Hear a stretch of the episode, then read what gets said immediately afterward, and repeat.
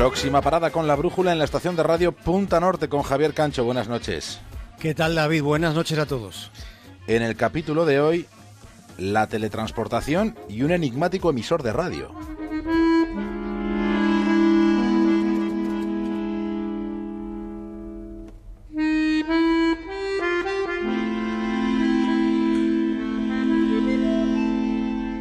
La estación de radio UVB76 lleva emitiendo casi 40 años un zumbido repetitivo. La señal podría provenir de la comarca rusa de Povarovo. Emite en onda corta en una frecuencia de 4.625 kHz. En esa emisión hay algo extraño. Es ese zumbido que se repite 25 veces por minuto durante 23 horas y 10 minutos cada día hay una regularidad sistemática en lo que es la difusión de esa sonoridad, aunque ha habido excepciones. En ocasiones se han podido escuchar voces humanas pronunciando números y letras, algo así como códigos sin ninguna lógica aparente. Se han trazado unas cuantas hipótesis sobre lo que pasa con esa estación de radio, pero ninguna ha podido ser confirmada. Esa emisión transcurre ininterrumpidamente de día y de noche. Es como una hipnotizadora frecuencia de sonidos informes, lo más enigmático es su falta de sentido. Lo que vamos a hacer a continuación en la brújula es pinchar la señal de esa estación de radio.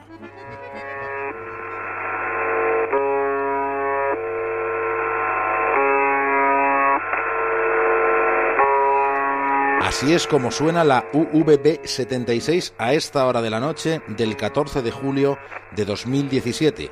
Hace 10 años, en junio del año 2010, el zumbido paró de golpe. Los radioaficionados que están pendientes de la inverosímil emisión no se habían encontrado con un precedente de silencio como el que hubo en aquella fecha. Al día siguiente, el zumbido que acabamos de escuchar se reanudó, como si nada, como siempre, como durante décadas.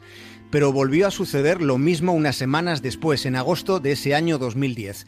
La emisión se detuvo de nuevo, algo raro estaba pasando, pero más extraño todavía fue cuando de repente, en una frecuencia donde durante lustros se habían escuchado zumbidos, de súbito pero cadeciosamente al mismo tiempo fueron aflorando las notas armónicas del lago de los cisnes de Tchaikovsky.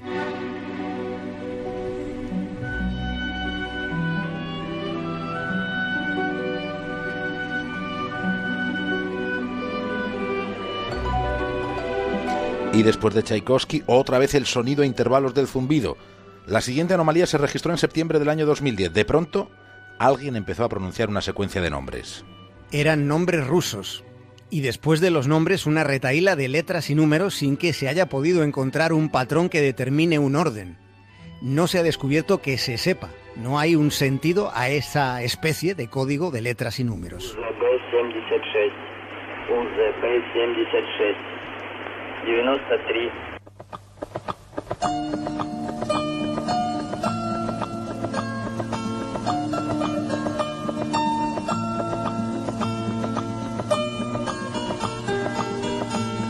Todo este sinsentido que les estamos contando comenzó a principios de los años 80. A veces se han escuchado conversaciones que no transcurren en un primer plano, los que hablan no lo hacen cerca del micrófono, pero se sabe que hay un micrófono. Por la naturaleza que tiene el sonido, el zumbido se transmite con un dispositivo colocado delante del micrófono. La explicación de esas conversaciones alejadas del micrófono podría deberse a que alguien previamente ha activado ese micrófono accidentalmente. Esto debió ser lo que sucedió el 3 de noviembre de 2011. Ese día se escuchó una conversación en ruso entre dos personas. Se apreciaba cómo la voz de un tipo decía, Soy el 143, no recibo el oscilador. A continuación se distinguía la voz de una mujer añadiendo, eso viene de la sala de operaciones. Curiosamente, esas mismas voces volvieron a ser escuchadas haciendo una cuenta del 1 al 10 en varias ocasiones. ¿Cómo podemos interpretar todo esto? Pues es, es muy difícil.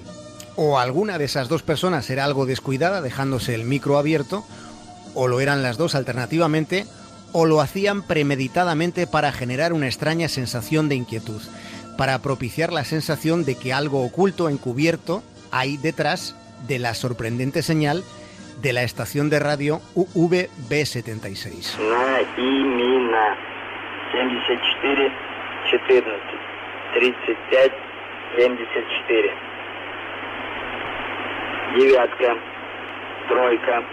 Hemos de recordar que todo en este asunto está en el terreno de lo especulativo.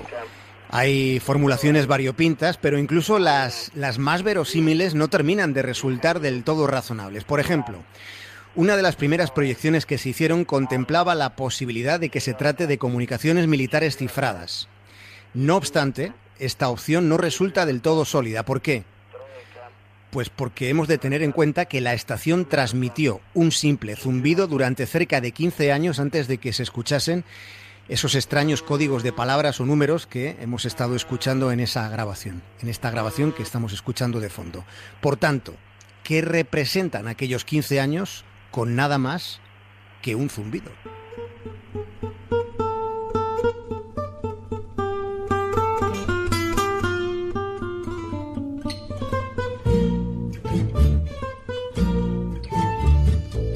Luego hay otras teorías incluso más difíciles de creer. Se sabe que esa estación de radio dispone de una antena potente y ese hecho ha suscitado elucubraciones de recorrido disparatado, pensamos nosotros. Hay quien ha sugerido que desde allí se podrían estar enviando mensajes hacia el espacio exterior. Casi resulta más sugerente o más original al menos otra hipótesis que es la del mecanismo de inquietud. Pensemos en que todo esto no fuera nada más que una especie de broma, un señuelo que habría ido adquiriendo proporciones más misteriosas por el propio paso del tiempo pero sin que haya ningún tipo de fundamento detrás. Pensemos en la opción de que alguien hubiera querido hace casi 40 años hacer algo parecido a un experimento para comprobar hasta dónde es capaz de obsesionarse el ser humano con algo que en realidad no es nada.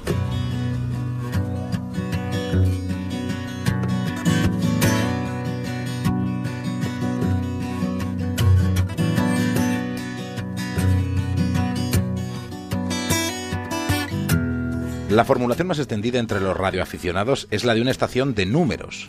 Esa hipótesis es la que considera que se trata de un tipo de emisión de radio para transmitir mensajes cifrados a espías rusos. A mí me cuesta creer también esta posibilidad, porque es cierto que la señal puede ser recibida en cualquier rincón del mundo y por eso mismo me parece increíble que pueda usarse como un sistema de, comunicación, de transmisión de información para espías que podría ser detectado y descifrado por otros espías.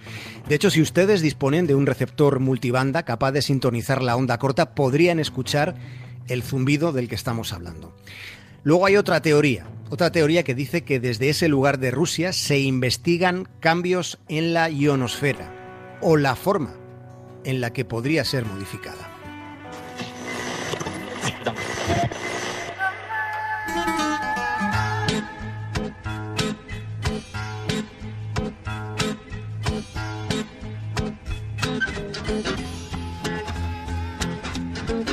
el caso de este emisor es un enigma. Es muy sugerente, pero el asunto tiene una textura digamos, muy del siglo pasado. Sobre todo si lo comparamos con una revelación de esta misma semana que está relacionada con la teletransportación. Un equipo de científicos de la Universidad de Ciencia y Tecnología de China ha logrado por primera vez sacar una partícula de la Tierra teletransportándola al espacio, a un satélite en órbita. Estamos hablando de comunicación cuántica. Para conseguirlo ha sido clave un satélite lanzado el año pasado, es el Micius.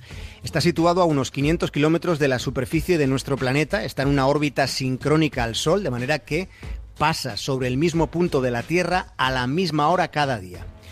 Bien, lo que han hecho es algo que se llama entrelazamiento cuántico.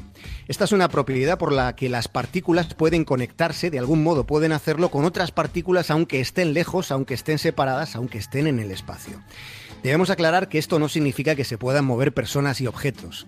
Insisto, lo que se teletransportan son partículas, y para que dos partículas puedan ser teletransportadas deben estar entrelazadas. Es decir, estos dos objetos cuánticos, estos dos fotones, se tienen que haber originado en el mismo punto e instante. Voy a recordarlo. El entrelazamiento cuántico significa que ambas partículas están conectadas de alguna manera, de modo que lo que le suceda a una partícula también le ocurrirá a la otra, aunque estén separadas por centenares o miles de kilómetros. Bien, eh, es complejo, lo sé, pero también es importante. De esto se hablará mucho dentro de no mucho tiempo. Resumiendo este proceso, podemos decir que lo que se teletransporta es información. La información desaparece de un sitio y aparece en el otro. Esa es una forma segura de evitar que la información pueda ser interceptada, porque no atraviesa ningún medio, ninguno, se teletransporta. Este es un asunto en el que el espionaje tiene un interés enorme.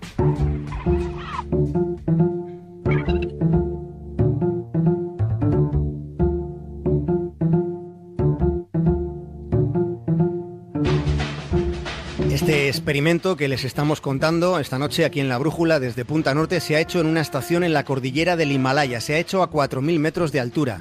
Se prolongó durante 32 días. Los científicos chinos han conseguido resultados positivos en 911 casos. Han teletransportado partículas en casi un millar de ocasiones. Los resultados sitúan a China a la vanguardia de la comunicación cuántica. La pregunta es, ¿qué trascendencia práctica tiene o tendrá este logro?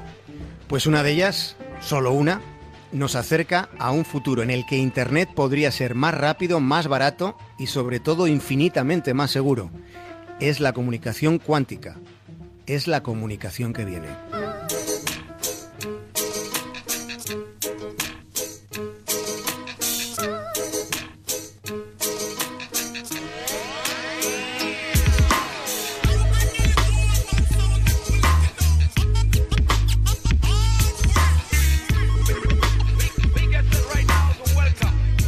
Javier Cancho. Un abrazo, David.